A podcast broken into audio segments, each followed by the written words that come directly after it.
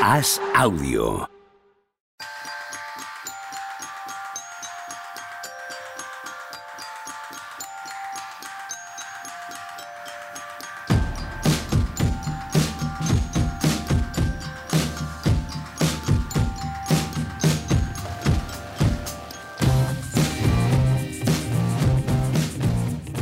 He llegado tarde a la charla previa hoy y me los he encontrado completamente devastados y diciendo barbaridades. ¿Qué os ha pasado? Pero yo creo que ha sido. Yo he estado un minuto y he, y he creado ese mal ambiente yo en un minuto. ¿eh? La Creo. gente estaba bien, ¿o qué? Me da la sensación que estáis mejor, ¿no? Antes Johnny, de que ¿es, es cierto yo eso? a deciros la verdad. Estábamos hablando de descanso y de repente ha llegado Juanma y ha llegado con su tristeza de vera.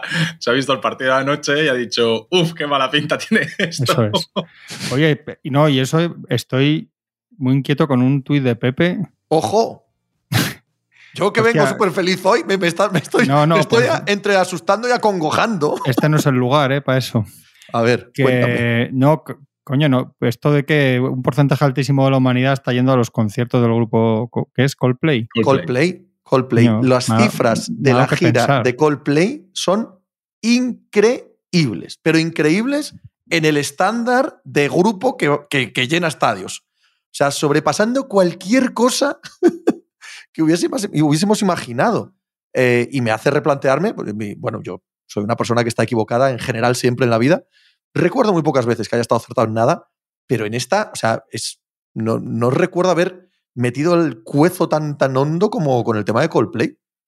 Es que te voy a decir una cosa, es posible que el 35% de la población humana haya ido a ver a Coldplay en directo y yo no conozco a nadie.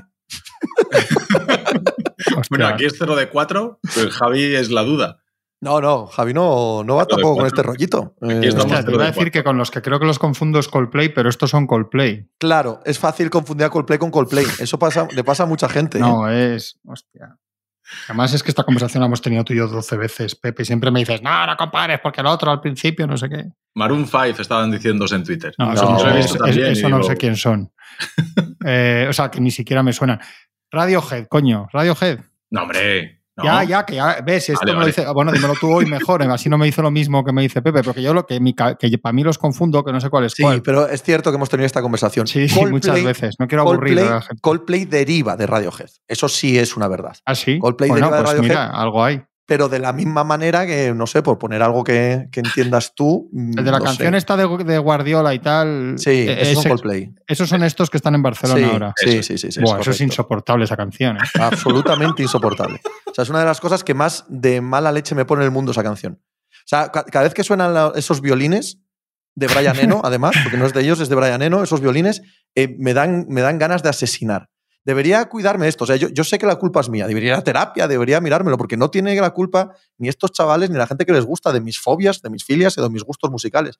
Pero es que no los aguanto. O sea, es, es algo superior a mis fuerzas. Tienen una canción que esa es plagio. Si esta es de Brian Eno, que no es plagio porque era su productor y simplemente les ponen los violines ahí. Tienen otra que utilizan un, un riff de. Eh, ay, se me ha ido el nombre ahora. La banda esta tecno alemana, joder, súper famosa, años 70, padres del tecno. Kraftwerk, no. Sí. Sí, eh, cogen un riff de Kraftwerk y lo repiten hasta la saciedad en una canción que te juro que cuando escucho esa canción, de, de verdad que me convierto en, en- en- en alguien con, con ansias de matar. Pero Sí, este grupo. Pero y este hace ese grupo- tarirorirorara 77 veces en la canción y cada vez que lo escucho se- se- me, me pongo enfermo. pero tiene riffs este grupo. Llamarlos riff de guitarra no, pero bueno, cuatro notitas así conjuntas, ¿vale? No, no, sin más. Bueno, Derivan de, derivan de Radiohead. Eh, Radiohead es para mí una de mis bandas favoritas, ¿vale? Correcto. Pero si, si quitase todo lo que ha hecho Radiohead, que es maravilloso, maravilloso, a cambio de que no existiese Coldplay, creo que firmaba. Estos no empezaron más o menos a la vez que Moby.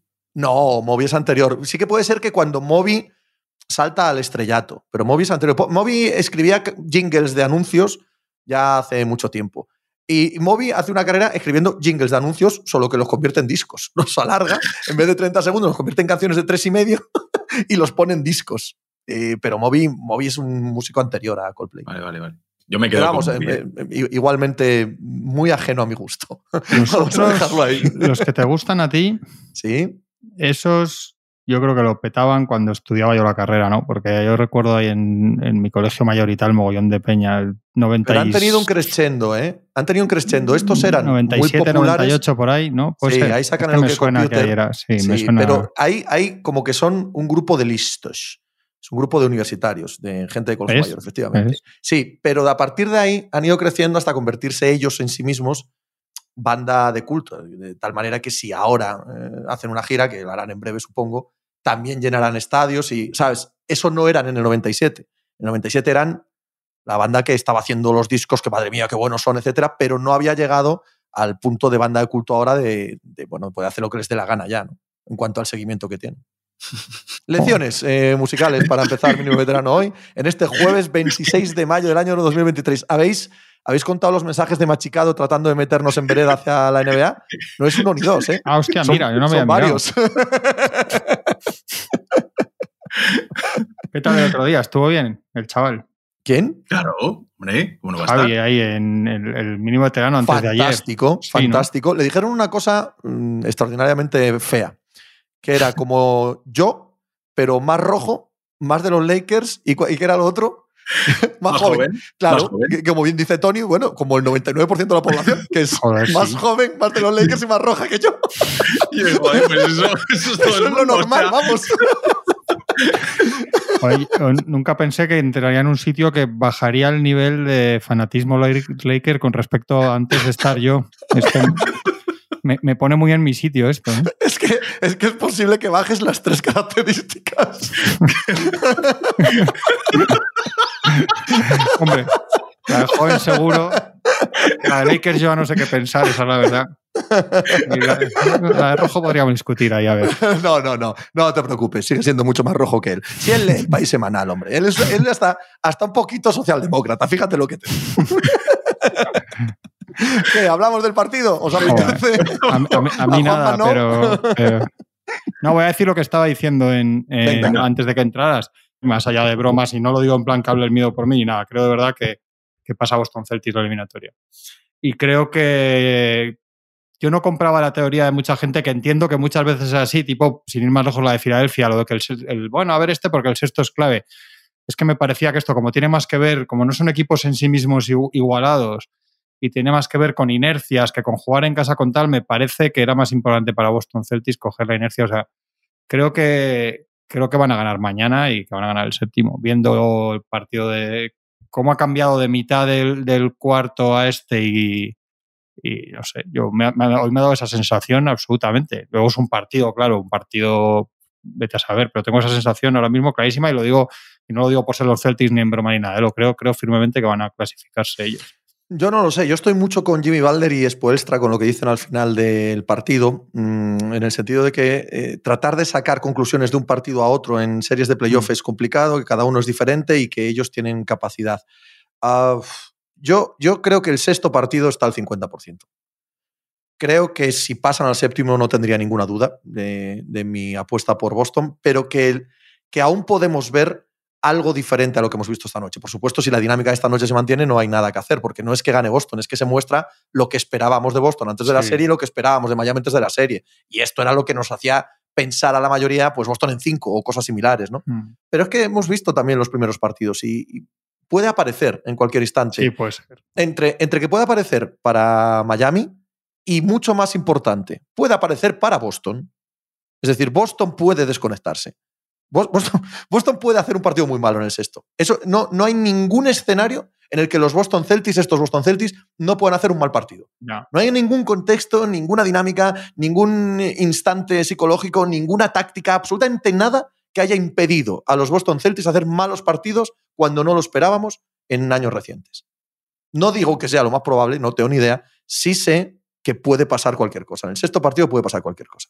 Yo estoy un poco con, con- A ver, evidentemente, cada partido es, es Sí, sí, una moneda al aire. ¿no? Pero, pero el, yo tengo la sensación de que la eliminatoria está en ese sitio donde ya han hecho los ajustes que tenían que hacer, donde el que está con la dinámica mala no tiene herramientas diferentes para proponer un estilo y una manera de jugar distinto al que se está al que se está jugando y, y están arrinconados. Y, y- y salvo una desconexión muy extraña, porque ahora mismo ya Boston sí que tiene claro qué es lo que tiene que hacer. Ahora mismo ya eh, Matsula ha dicho, vamos a jugar a esto, a esto, a esto, a esto y a esto.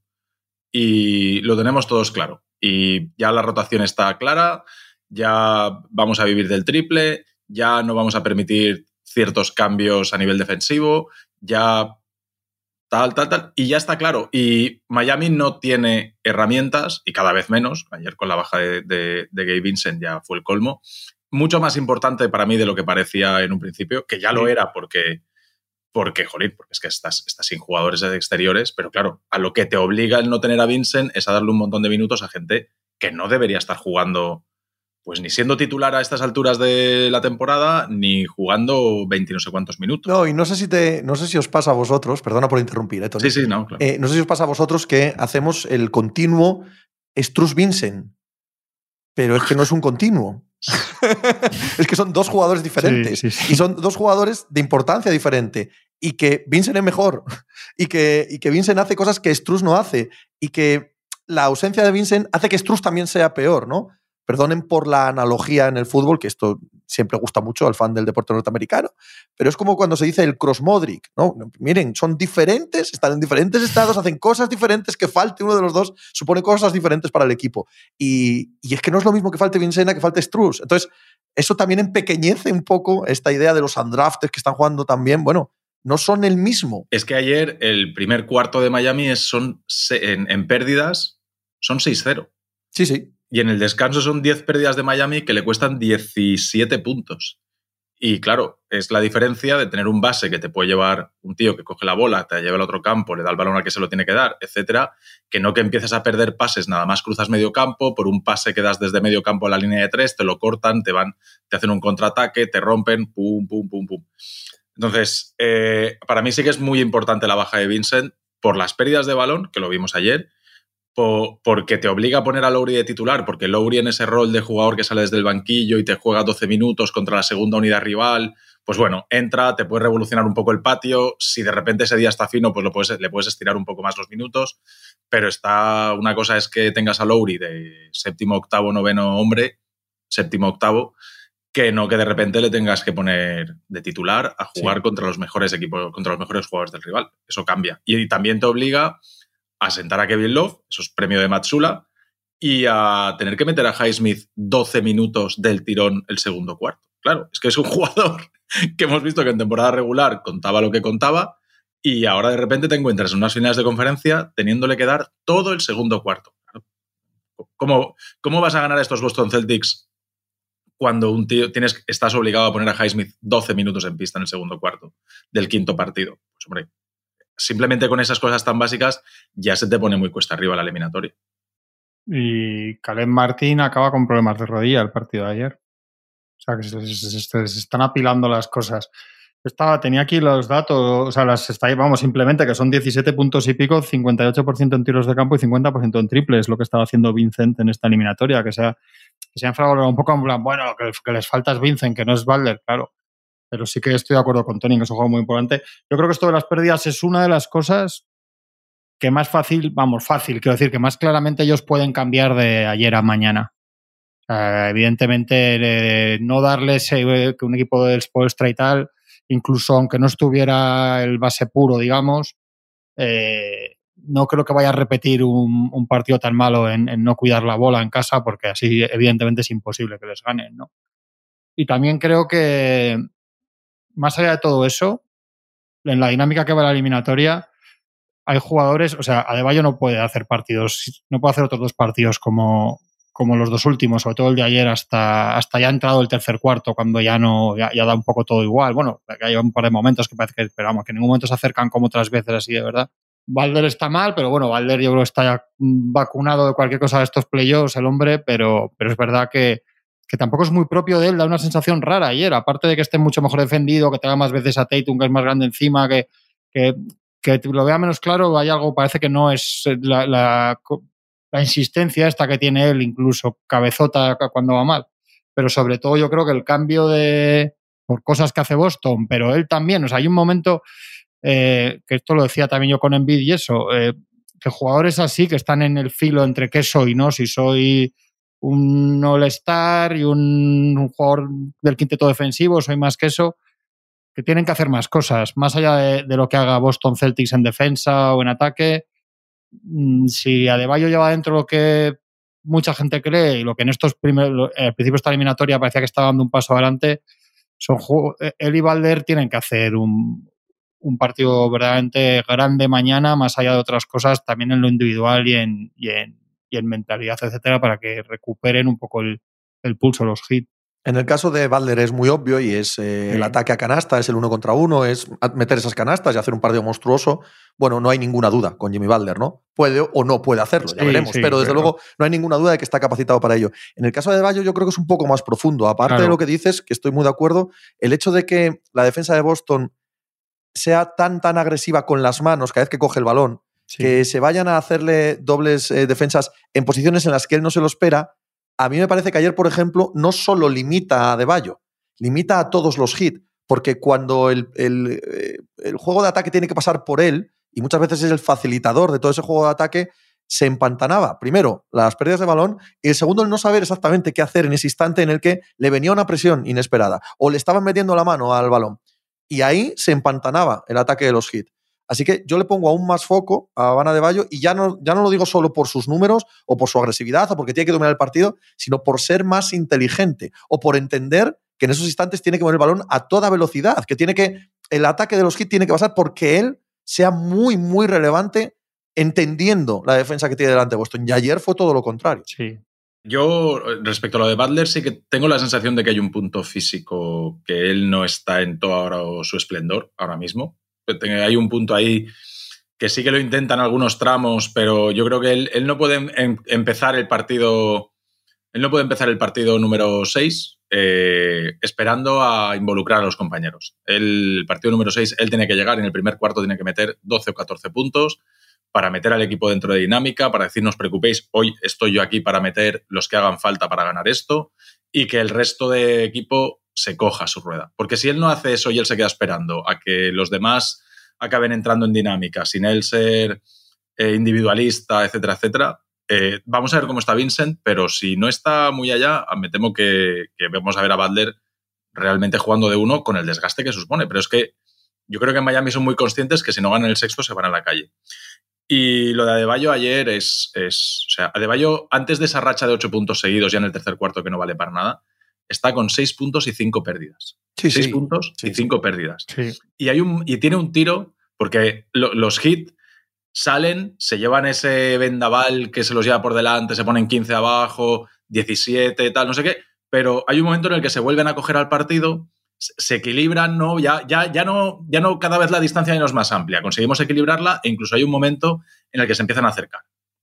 Se empiezan a acercar, lo llegan, se llegan a poner a 11 y posesión, y es Adebayo debajo de la canasta, en la, en la zona restringida, que coge un- le, dan un balón ahí y se tira una pedra, un gancho, que rebota en el aro de mala manera, que, que dices, joder, Adebayo con, con ventaja debajo del aro, que, que era, un punt- era una canasta para meterte a 9, para de repente que el TD Garden haga, ostras, que es que nosotros hemos empezado perfecto nuestro partido y no conseguimos soltar, eh, como diría Pepe, ¿no? Hoy, hoy es una etapa enorme del, del, del Giro, ¿no, Pepe? Sí, Pues, pues eso que llevas el tío a rueda y que vas como un cohete y dices, no consigo soltarme a este tío de detrás, no consigo meterle la ventaja suficiente como para, lo llevo ahí pegado, pegado, pegado. Pues era un poco esa sensación, ¿no? De volver a meter a, de volver a engancharte a rueda dentro del partido y además se tira una mandarina ahí que dices, joder, es que es, que es lo que te diferencia de, sí. de tener un Creo, creo que los tres estamos diciendo lo mismo, ¿no? La sensación de desesperación cuando el balón le llegaba a él. Claro. En diferentes momentos del juego y en diferentes exigencias,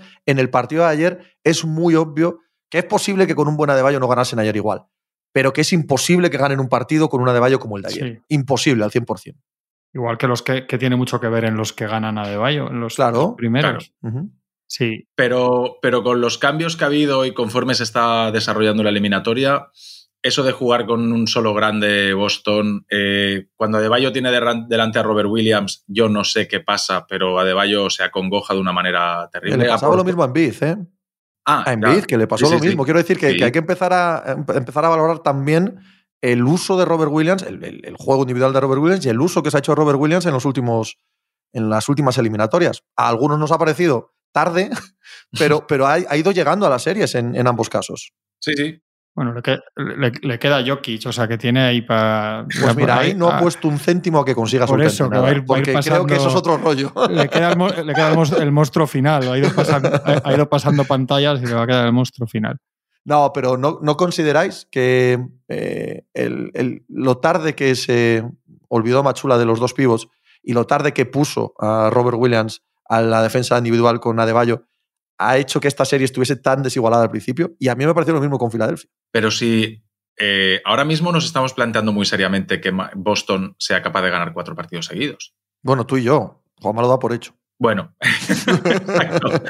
Eh, claro, si esto sucede, o sea, si esto al final acaba 4, eh, 4-3 y, y pasa a Boston, lo que tenemos que preguntarnos es cómo narices con un equipo tan claramente superior que eres capaz de ganar 4-0, 4-0, cuatro- le gana- eres capaz de ganar cuatro partidos seguidos, cómo narices te puedes permitir el lujo de empezar 0-3, una Ah, eliminatoria. pero eso es, un, eso es un argumento tramposo. Porque si tienes Sí. un equipo que es capaz de ganar tres partidos seguidos, ¿cómo te van a ganar luego cuatro seguidos?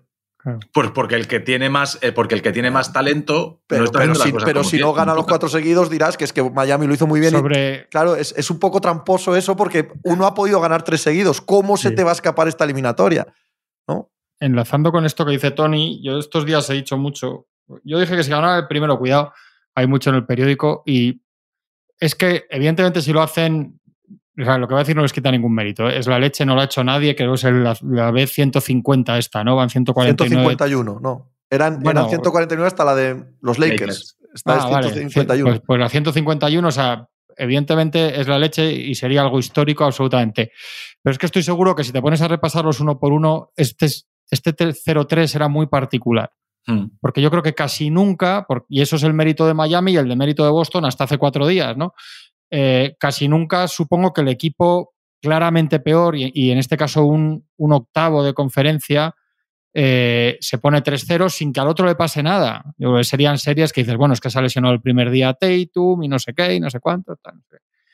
En este caso no ha pasado nada y simplemente se han puesto 3-0. Y Yo creo que esto es, eso es muy atípico. Entonces eso implicaba que luego a diferencia de la mayoría de los tres ceros que son a favor del que, del que es mejor y empieza en casa, al que le quedaban dos en casa después era Boston, si ganaba una vez que gana el cuarto, no sé qué. Eh, y fíjate, eh, eh, esta mañana veía el dato este que ha dado todo el mundo de, de que solo ha habido tres equipos ¿no? que, han, Sí. que, han, que han pasado el tercero al 3-3 y han perdido el séptimo, pero los tres han perdido el séptimo fuera. Claro. O eso sea, los es. tres es el caso que os digo, porque, porque es que es lo normal, ¿no? Y, y Te final aporto otro dato, te aporto Claro, otro dato que ahonda en lo que estás diciendo. Nunca había pasado que se había puesto 3-0 un equipo que había perdido 13 partidos más en temporada regular que el otro.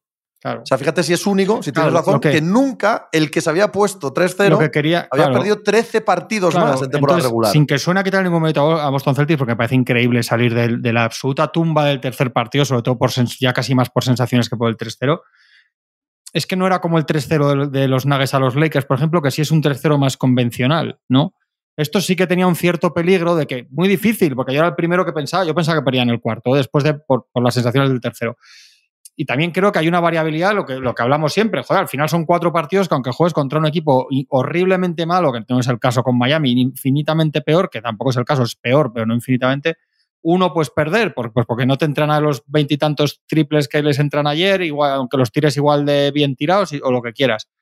Pero que había un punto que esto era más peligroso porque el talento y la diferencia, si juegan lo que tenían que jugar, siempre está en el lado de, de Boston Celtics y más con el problema de, de cuerpos que están teniendo. Y hay contra el 0-150 esta hay un dato que no sé dónde lo otro día, que es que ha habido 629 equipos en la historia que han acabado una temporada regular metiendo menos puntos de los que les meten, o sea, en negativo en la diferencia de puntos, que es lo que le ha pasado a Miami este año. Ninguno ha jugado unas finales. Igual es más importante ese 0-629 al final que el, otro. Pasa que es verdad que, que cuando te pones 3-0, tal y como fue el tercer partido, y con dos de los cuatro que quedan en Miami, parecía imposible, pero a mí viendo ayer, digo, bueno, pues esto, la eliminatoria se ha ido ahora está en lo normal. Lo que pasa que es verdad que, que como has gastado ya dos balas, Boston, de jugar perfecto la segunda parte del otro día del partido de ayer, pues puede haber una de las balas que por simple día tonto malo, que, o que el que se tuerce el tobillo al empezar mañana sea Tatum y no juegue el resto del partido, lo que sea.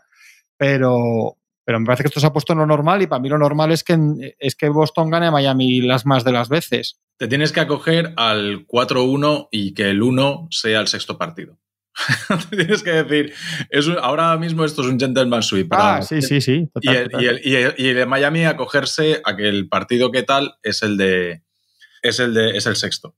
Yo creo que hay dos cosas. Yo creo que Miami en parte se tiene que acoger a, a eso que ha dicho Pepe, al colapso, porque incluso ayer hay un punto en el tercer cuarto el tercer cuarto de Boston no, no, es el mismo, no es el mismo juego que el primer y el segundo cuarto. Hay un punto de, juego de, Boston en el que vuelves a ver algunas, algunas jugadas raras de individualidades o de Tatum o de Brown, ya no circula igual el balón, ya no se llega igual a los triples de Brown. Pero, yo, yo, solo he pensado viéndolo, pero un poco porque manejaban ya el marcador tan así. Que es verdad que a veces por hacer eso se han metido en líos, porque en un momento se te ponen a 10, pero, pero yo creo que yo, yo creo que tenía más que ver con eso y puede ser. Y otra cosa que creo que tenemos que hacer es hablar bien de, de los Celtics y ayer Tatum, otra vez. O sea, la primera mitad, que realmente lo que se disputa a todo tren, porque el tercer cuarto ya es con esa ventaja, ya el juego no es de tú a tú, sino es, bueno, te estoy ganando de 18, 20 puntos, ya juegas de otra manera. Pero la primera mitad de Tatum es que vuelve a ser ese jugador que es el que quieres, que tiene impacto en los dos lados de la pista, que, que mete los tiros, que aparece donde tiene que aparecer, que te genera ventajas para los demás. Aquí Tatum está volviendo a sentirse el amo del carchofar, que decimos por aquí. Y yo creo que mañana lleva impreso partido Tatum por todos los lados el sexto. Igual que el año pasado en Milwaukee, yo creo que, mañana le vamos a ver de estos que empieza, que no fue el caso del sexto de Filadelfia, ¿no? que lo arregla en cuatro minutos al final. Yo creo que mañana es un partido muy para él. Y luego es que, claro, eh, no, Kevin Love ya no puede jugar, que es verdad. Tal y como se ha puesto la eliminatoria, es un problema cada vez que está en pista, pero es que empiezas a quitarle a Miami jugadores que no pueden jugar y dices, macho, al final tienen que jugar cinco y, otros dos que jueguen un rato para que, aunque sea tres minutos. Claro, y a Zeller también en el planteamiento que hay ahora fatal, pero Kevin no puede jugar. Lowry ayer se le ve que no está para esfuerzos largos y titularidades y gaitas. Claro, es que, es que Vincent pasa a ser titular en febrero, que, yo creo que de verdad se, infravaloró. Es verdad que no es lo mismo que se lesionen a Eva Lowry, o sea, o Valder, evidentemente pero sí que, es una importante. si Caleb Martín tiene tocado las rodillas no, y si ya no estaba Girro, no estaba Oladipo, que yo que sé, que pues, imagínate a Oladipo 10 minutillos ahí defendiendo a Jalen Brown o lo que sea, metiendo manos por ahí, que... O sea, es que al final tienen que jugar cinco. Acabamos pues en lo que decías tú, eh, en, en Highwood Highsmith, que no es de lo peor que ayer ni mucho menos, pero claro, es Highwood Highsmith teniendo que jugar casi de al final de espejo de Tatum de minutos. Es que es una, es, en teoría es un desastre. Ahí te pones a mirar el quinteto que puede poner Miami y, claro, eh, ¿cuántos jugadores defensivos en la media o por encima de la media tiene Miami? Sea, ¿cuántos jugadores que no son un problema defensivo tiene Miami? Pues más allá de Caleb, de Caleb Martin, de Butler y de Adebayo, los otros ya te generan dudas. Y claro, en algún momento. lo, lo, a ratos, porque ha sido un muy buen defensor y es muy listo, pero tiene que ser a ratos. No, puede, no puede ser 36 minutos ya, evidentemente. Entonces, claro, significa que tienes que dejar de, tienes que dar descanso a algún ratillo a alguno de estos. Y en el instante en el que das descanso a alguno de estos y tienes una defensa con dos buenos defensores, pero con tres que son un problema, que cuando le juegan el uno contra uno a Struz, que cuando le juegan el uno contra uno sí, a Duncan Robinson. A Duncan Robinson y a este tipo de jugadores, pues, pues, pues eso, pues, pues te encuentras con eso. Que además ayer una de las claves es... Eh, el, el, sexto partido es Tatum contra Butler, y es porque Miami necesita el Balder todopoderoso y Tatum ya ha cogido la dinámica. Pero claro, cuando estos miran a los lados, pues Butler dice, pues Adebayo está cobardón, eh, tenemos a, a Caleb Martin saliendo desde el banquillo, Duncan Robinson, Strustal, y el otro de repente ayer se encuentra con un partido de Rick White descomunal, con Smart ayudándole, Jalen Brown ya parece que va menos con las orejeras y que es un jugador más metido dentro de esa circulación de balón. Eh, Horford y, Robert Williams por separado mm, hacen que todo fluya mejor y que se encuentre el equipo más cómodo. Claro, es que uno lleva un ejército detrás que va para adelante y Balder parece que tiene que ser pues la, imagen esta de Jon Snow que saca la espada mientras se ve a todo, a todo el batallón de enfrente viniendo a por él. Es que lo cierto es que es mejor equipo, claro. la realidad es esa. Entonces, y, si encima el que tiene más problemas que, bueno, que no lo hemos dicho, pero Boston tiene, se ha lesionado Brogdon, que, que El antebrazo. se supo ayer antes del partido y justo en el partido se le, ¿no? se le agravó y se fue. Que esto, más allá de que pasen ahora, sí puede ser un. Bueno, primero que pase, ¿no? No vamos a adelantarnos, pero, pero puede ser una baja crucial en las finales, ¿eh? Brogdon fuera o Brogdon al, al- en- jugando en, en mal estado. Algo pasaba, evidentemente estaba jugando peor de lo que, de, de lo que acostumbra, ¿no? O sea, haciendo cosas, no sé yo creo que, que son mejores. Y hasta entonces yo creo que mañana sí que pasa mucho por, por eso, por, porque el Spoelstra toque dos cosas y sobre todo que ellos, ellos no, pueden, no pueden, de la forma que sea, y si no hay bases, pues jugando de otra manera, no sé, que tenga la bola vale y no la suelte por lo menos para que no la pierda tanto. Algo tienen que hacer porque no pueden permitir las pérdidas de ayer y que despegue Boston, porque si despega se acabó porque son mejores que ellos, ¿no? Si cogen ese vuelo. Entonces yo creo que su partido pasa pues, porque Valder le quede otro partidazo en las piernas, que puede que sea una cuestión de piernas, como decías tú, porque Adebayo espabile y, y un día esté a la altura, ¿no? Boston ha tenido también la suerte de que Embiid no ha estado a la altura cuando tenía que estar, el último día no está Harden, pues igual mañana le pasa que los del otro equipo sí están, ¿no? Puede ser, digo, de cosas, de variantes que pueden cambiar y, y sobre todo yo creo que las pérdidas, porque luego el tiro a saber si te meten 30 triples los Celtics 25 de 49, pues chico te vas, igual ese día mete, mañana mete Duncan Robinson 8 de 10, no sé, eso, pero lo de las pérdidas sí es algo que, que yo creo que a Spoelstra le tiene que, que hervir porque es una manera de tirar el partido, hay una diferencia de cuando empieza a jugar Boston con, con esa confianza, etcétera. Entonces vamos a ver, hay, ha ganado Boston de los últimos ocho partidos de eliminación que ha tenido, ha ganado siete. Sea, es una cosa de locos. El, o sea, el, el único, el otro es el de, claro, el de, el de los Warriors, ¿no?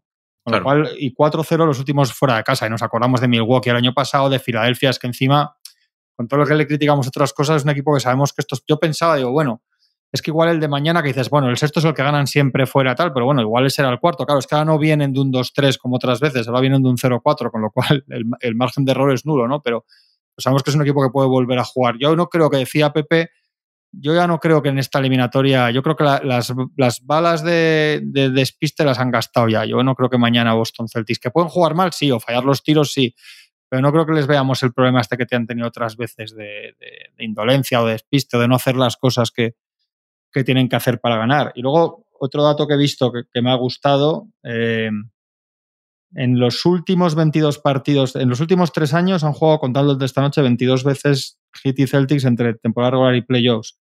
Ha ganado 15 el de fuera, o sea, es 7-15 el, el, balance en total, con lo cual eh, es verdad que dices, si pierde mañana, eh, no ganan en Boston, pero la realidad es que estos dos equipos se ganan mucho mutuamente, que Boston casi es mejor en estos playoffs y el año pasado fuera que, fuera que en casa, pero es verdad que que para Miami, dicho todo esto, aunque parezca lo contrario a lo que estaba diciendo, para Miami el partido es mañana. Es mañana.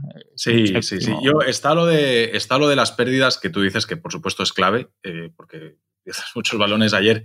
Uno, una, una, cuando te pones a ver las estadísticas, una de las estadísticas clave, sin duda alguna, son las pérdidas. Y la otra es el volumen de triples de Boston. Sí.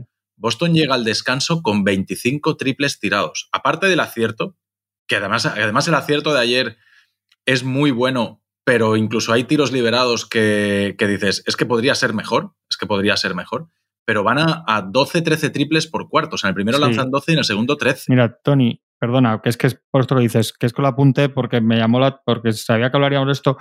Cuando van 29-13 en el minuto 8 y pico, que ya es la diferencia un poco que luego el resto del partido mm. ya más o menos medio susto para arriba, algún estirón para el otro lado y tal. Eh, en ese punto, eh, los Celtics llevan cero pérdidas y 5 de 7 en triples. Mm. Miami Heat, 5 pérdidas y 1 de 2 en triples. Sí, sí. Y han, tira, y han tirado, a raíz de las pérdidas, han tirado en esos 8 minutos 18 tiros los Celtics y 10 Miami Heat. Es que es clarísimo. O sea, esto es de, de vamos, de ABC. Parece que está expuesta negro con eso de inicio de partido. Sí, la, la, proyección al descanso es de tirarse 50 triples al final del sí. partido. 50. O sea, que llegan al descanso con 20, que es una verdadera barbaridad, ¿eh? Sí, o sea, han dicho. Acaban en 39. Vamos, vamos, a tirarte de tres, vamos a obligarte a abrirla esa defensa, a tal. Y sí que hay una cosa, cuando Miami se pone a defender en zona, la famosa zona esa 2-3 que hay los cuatro exteriores, ayer la empieza de otra manera. Ayer Miami, de hecho, la primera vez que pone zona, estamos en el directo y hacemos, ostras, 1-3-1. Porque, claro, la, 2-3 esa o la 4-1, el sitio donde atacarla, como casi todas las zonas, es con, metiendo un jugador la bombilla. Pero em, la empiezan con 1-3-1, con, con las esquinas muy abiertas, que realmente son los tres de abajo, pero que los lleva muy arriba, y con un jugador eh, colocándose a la espalda del jugador que está en el centro arriba para que no le cojan esa posición. Al final acaban, acaban con la 2-3 barra 4-1, pero sí que ayer Spoelstra empieza a decir, oye, esta es la zona que no podemos despistar, ellos ya lo saben, eh, tenemos que permitir triples desde la, desde la, diagonal. Y además Boston no tiene claro y empieza a tirarle desde ahí. Empieza, no me juegas con los dos de, delante de la zona, cada uno en su sitio, y me cierras uno detrás para no dejarme el espacio de la bombilla. Perfecto, pues yo te coloco tres en uno en la frontal y dos en las diagonales y, y no vas a llegar. Y no vas a llegar. Y si subes los de abajo, hay alguna, hay alguna esquina que descuidas a mí me parece que todas las cosas que va retocando en los últimos dos partidos, todas las cosas que va retocando Spoelstra, Matsula, con todos los palos que le dimos en los tres primeros partidos, ha espabilado y está haciendo las cosas muy bien. Mira, dos, dos datos de la absoluta trascendencia que se pongan en manos los Celtics de los triples. En la temporada 38-2, en, los, en, en partidos que han metido al menos el 40% de los triples los Celtics. Y en los últimos 14 partidos, 7-1 si meten 15 o más y 0-6 si no llegan a 15 triples anotados. Entonces la combinación, evidentemente, como pasa a cualquier equipo de la NBA, la combinación de meter muchos y en alto porcentaje como esta noche te abrasan, pero incluso en menos perfección que esta noche, pues también, también igual no les sale, eh, tirar muchos y meter lo suficiente es un equipo que lo demás ya lo, más o menos lo, van haciendo por otros lados. Con eso suelen ganar y, estaban en, que lo comentamos, creo que eran 29% en los tres primeros partidos de la eliminatoria. Entonces eso ha, virado por, por, cosas que hacen ellos distintas para atacar y porque también es muchos estados de confianza y de ánimo, etcétera, pero, pero sí va a depender mucho. Yo creo que, que, la gran duda para Boston es que va a depender mucho de eso y, y eso te puede abandonar, ¿no?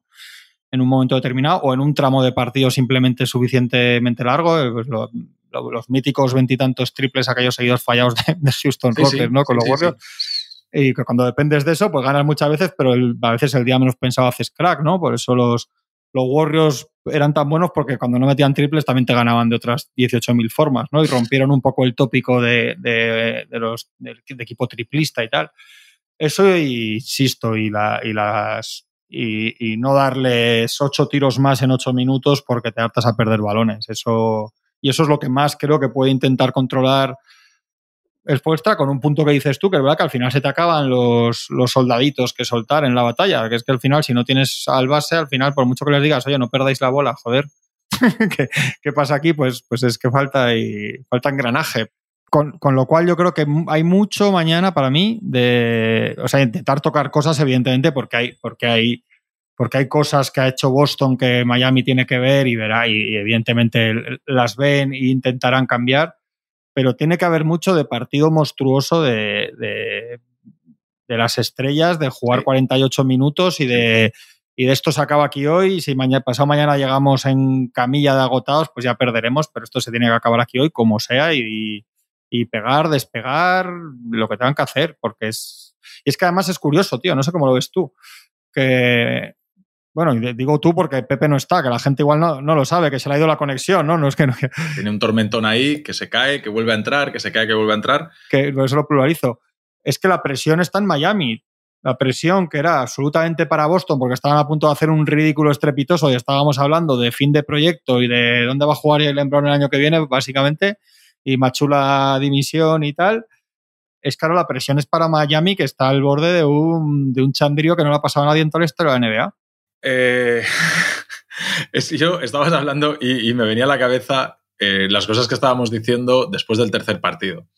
De que a Jalen Brown hay que renovarle, de que hay que ponerle 300 kilos, que es que no sé qué, que si Machula no sé cuántos, y ahora de repente han retocado cuatro cosas y, la dinámica es totalmente contraria y como tú dices, la presión está en Miami. Eh, yo no sé qué... habéis visto, supongo que habrás leído o escuchado las declaraciones de, de Jimmy Butler de tranquilos, que el próximo van a ser todos sonrisas, vamos a estar todos contentos, esto lo vamos a ganar. Yo no sé a ti qué te parece, Juanma, eh, esto de Jimmy Butler, pero yo esto de la épica y de vamos a ganar y de todas estas cosas, muy claro lo ha de tener. Sí. ¿O es simplemente paripé de.? es que. Es que esa bala ya la ha gastado también. Cuando, acaba el, cuando acaba el anterior y dice lo de vamos a tomarnos unas cervezas y unos vinos y tal, y luego te ganan de, vamos, te pegan una paliza, al final no sé cuánto acaban ganando, ya has, ya has gastado un poco esa bala. También entiendo que no digan, que no digan, joder, estamos acojonados, claro, tienen, pero, pero yo, hay más una frase de Balder que sí que me ha resonado más esta noche que dice, esto de estos últimos dos partidos o partido y medio no somos nosotros, ¿no?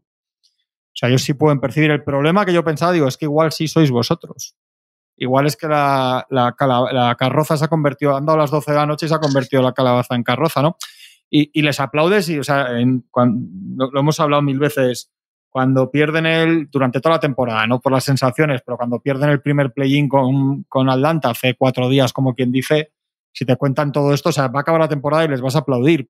Pero estabas 3-0 hace tres días a punto de jugar al final de la NBA y, y si pierdes no va a haber quien te saque de, ese disgusto. Y, ahora creo, o sea, por eso te decía, sí que creo que para Boston, aunque pierda mañana, evidentemente ha mejorado un poco, ha lavado un poco la cara de si hubieran perdido el cuarto, que hubiera sido un, desastre, pero es, pero es un, es un desastre para Boston Celtics perder aunque sea 4-2, ¿no? Más allá de, de, que en el, de que en el ecosistema en el ecosistema de esta semana lo veas de otra manera porque, porque has visto estos dos partidos tal, pero cuando pasen 15 días y digas, hostia, que se han quedado en, en final de conferencia contra el octavo, viniendo de ser finalista, lo que, lo que hablábamos.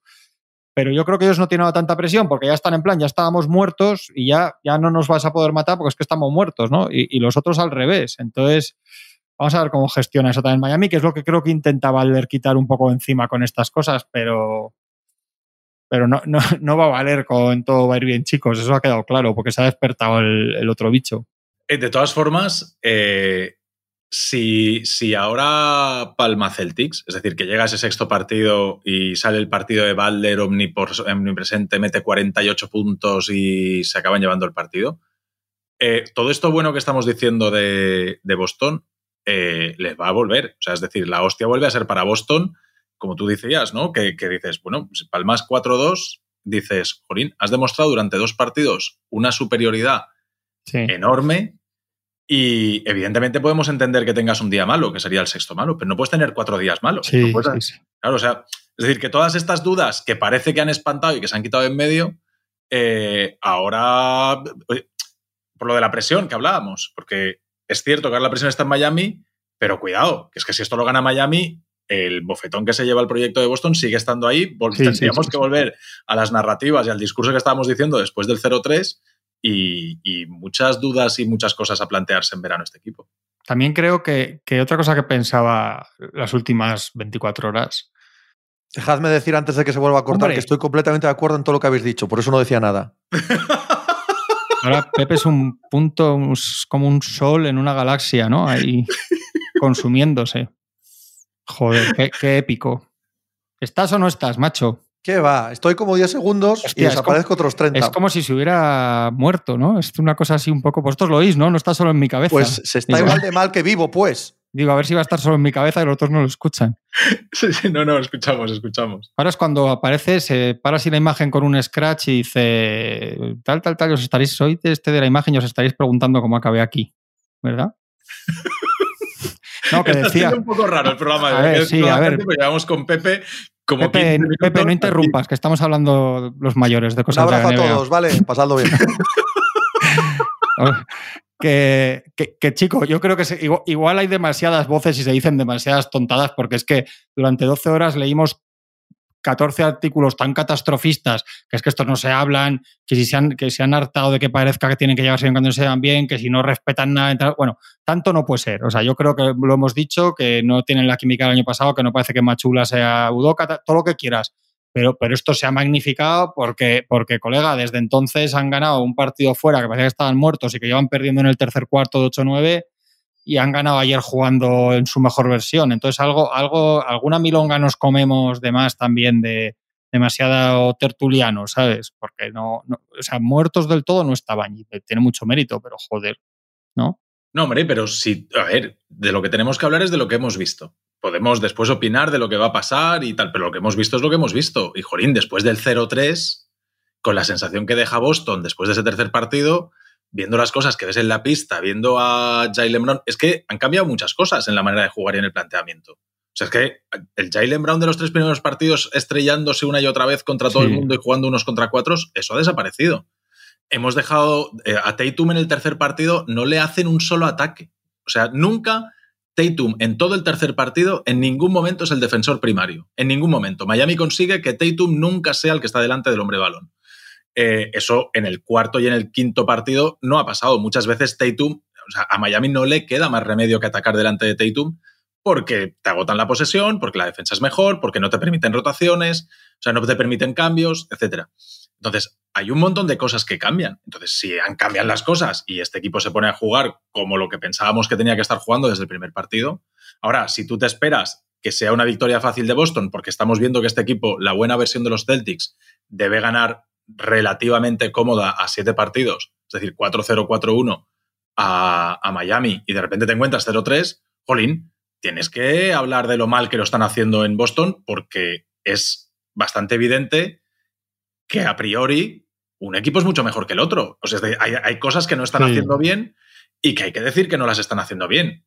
Lo que pasa dentro del vestuario no lo sabemos. No sabemos quién es, hasta qué punto hay buen rollo. De hecho, probablemente es que ni lo- hay veces que estás en vestuarios que no lo sabes ni tú mismo a quién le caes bien del todo. No, supongo que no será este caso, ¿no? Pero, pero que al final somos personas y que hay momentos en los que estás más abierto a unas cosas y estás más receptivo y después hay otras veces que estás cabreado con el otro porque ves que cada vez que le das el balón se, se lanza uno contra seis y dices, pero bueno, ¿aquí qué pasa? Pues si para que se la tire él, me la tiro yo. Y para que se la tire el otro, pues entonces yo nada más llego me- y me la vuelvo a tirar, en el caso de Smart. Y, y empieza a desencadenar una serie de acciones y de, y, de, y de reacciones en los jugadores que acaban impregnando y acaban desequilibrando el juego del equipo. Pues estoy, he cambiado de opinión, ¿eh? Estoy en completo desacuerdo con lo que estáis diciendo. Está, Por eso estaba callado, por eso estaba callado, porque no, no quería enfadarme. me está crispando los nervios esto, ¿eh? No, no, totalmente. Porque no se le ve, tío. Es que es como, Viene a mí, a mí 10 es como si hablara dentro de mi cabeza, literal. Y no es la primera vez. Viene 10 segundos, se va, hay un tormentón aquí del demonio, en fin. Habéis Escucha, estado pues, muy bien, muy a gusto sin mí. Di quién gana mañana y, y ya está. Mañana, mañana gana Boston Celtics, como bien sabes tú. No hace falta que te lo diga yo. Si no estabas, iba, iba a apostar por ti. Si no estabas, iba a decir Boston Celtics de, de tu parte. pues sí, pues sí, porque soy, soy carne, carne débil y me creo lo que ha pasado en el último partido. Por eso fallo tantas veces. Porque lo normal es que cambien de partido en partido las cosas. Cambien mucho. Yo también. Pero, Tony, pero, en fin. Llevamos dos seguidos, ¿eh? Es que no es el último partido, estamos hablando ya de dos partidos. sí, Lo digo sí. reforzando lo que dice Pepe, que Sí, no que hay estamos un, que hay un cambio de inercia. Claro, claro. Yo también, ¿eh? Yo ahora mismo. eh, y mira que he apostado veces contra Jimmy Butler y me la he envainado en los últimos cuatro años de playoff. Me la he envainado muchas veces. Pero, jolín, la dinámica ahora mismo para, es muy favorable para el equipo que es manifiestamente superior. Ah, no, aquí es apostar a favor de Boston o en contra de Boston. Esa es la clave. Es decir, para que Boston pierda, ya volvemos a la situación Sí. inicial de la serie, que ellos lo hagan mal. ¿no? Sí, sí, que es La una cosa que desgracia había depende de. Boston, para bien o para mal. Sí. Sí. Yo estoy con esa sensación que hemos hablado, ¿eh? de, que a Spoelstra ya le quedan pocas cosas que tocar, porque es que no tiene más jugadores. Es que no tienes, no tienes la posibilidad de repente de jugar con tres tíos grandes de 2-10, que te pongan, pones una zona ahí enorme. No, no, es, tienes cinco jugadores y medio con los que jugar. Y con esos cinco jugadores tienen las características que tienen y has de jugar de una manera concreta para sacarle el máximo rendimiento a estos. Es que no tienes más. Entonces. mm, Mañana, si está bien Martin, yo creo que mañana ya lo pone titular y quita Kevin Love. Y hasta, pues- pues donde, y hasta donde aguanten, yo creo. Es que, claro. es que si no, no te puedes ver otra vez en el minuto 6, 13 abajo. No, no, no. A lo. Thibodeau, que Sí, lo de sí. Thibodeau, eh, bueno, mira, estaban, podéis, podemos hablar de lo de Hart si queréis, que parece que van a renovarlo por 18 millones. Pero sí, a Branson y. ¿Quién era el otro? Y Quentin Grimes, pues, el último los dos 48 últimos partidos minutos, fueron los 48 minutos. Y, y LeBron jugó 48 minutos en el último partido contra Sí. Denver. Pues es normal. No, normal. en Eh, Balder lo visualizas claramente, eh, que los juegue. Ya Lo Claro. ha hecho otras veces o casi, pero es que van a tener que jugar secundarios de estos 46 y medio también. Sí. ¿Machicado tú? Por si alguien, circunstancia. por si pero alguien Machicado no tiene, Machicado no tiene el, terror atávico ni el odio cerval que le tienes a los Celtics, ¿eh? Ojo. Bueno, pero porque es una cuestión de años, de sufrirlos. Tú mira No, dónde, y- está- tú y mira de- dónde y de estaba. inteligencia. Tú mira dónde estaba hace un año, por ejemplo, y dónde está ahora. O sea, no, no, pregúntate dónde puede estar el año que viene. Sí, pero yo creo que Machicado. Igual está entra- tirando botes de pintura a la estatua de, de, No, de en Boston. No, creo que no. Creo que Machicado es un claro ejemplo de este aficionado de los Lakers que no sabe que existen el resto de equipos. Ah, no sabe, no sabe muy bien quién son los Celtics, dónde juegan, no. Tampoco le interesa en exceso, o sea, solo le importa la extensión de Rips y ese tipo de cosas, ¿no? No sabe muy bien. Todas estas cosas de la historia que le contáis los viejos, pues muy bien, pues estupendo, pero no, O sea, es como los bros estos del meme que se quitan las gafas cuando hacen ¡wow! el, el mate y tal. ¿Qué Sí, más les da a los Boston Celtics, tío? No les importa, no sabe quiénes son. Escucha, ¿pa- pa' esto has vuelto? Claro. Para poner algo de cordura. ¿Qué lleváis aquí? Seguro que media hora hablando de esto. Hay que- Bueno, bueno. Hay que poner un mínimo de cordura, macho. que- Escúchatelo luego. Escúchatelo No. luego. No, no, no, no. Bastante, bastante escuchado. Bueno, lo, lo- lo dejamos aquí, ¿no? Yo creo que sí. Ahora que, ha vuelto la, ahora que ha vuelto la internet completamente, creo que es el momento de dejarlo. Sí, sí, sí.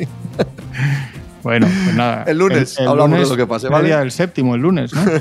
o de las finales, ya veremos. Bueno, Hasta luego. Chao.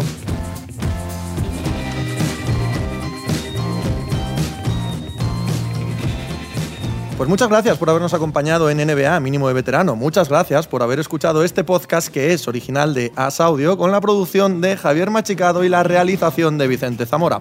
Síguenos en redes sociales arroba asaudio para no perderte nada y recuerda que puedes escucharnos en la sección de podcast de as.com, en la aplicación del diario As o en tu plataforma de audio preferida. Un saludo de Pepe Rodríguez con la compañía de Tony Vidal y Juan Marrubio desde la redacción del diario As.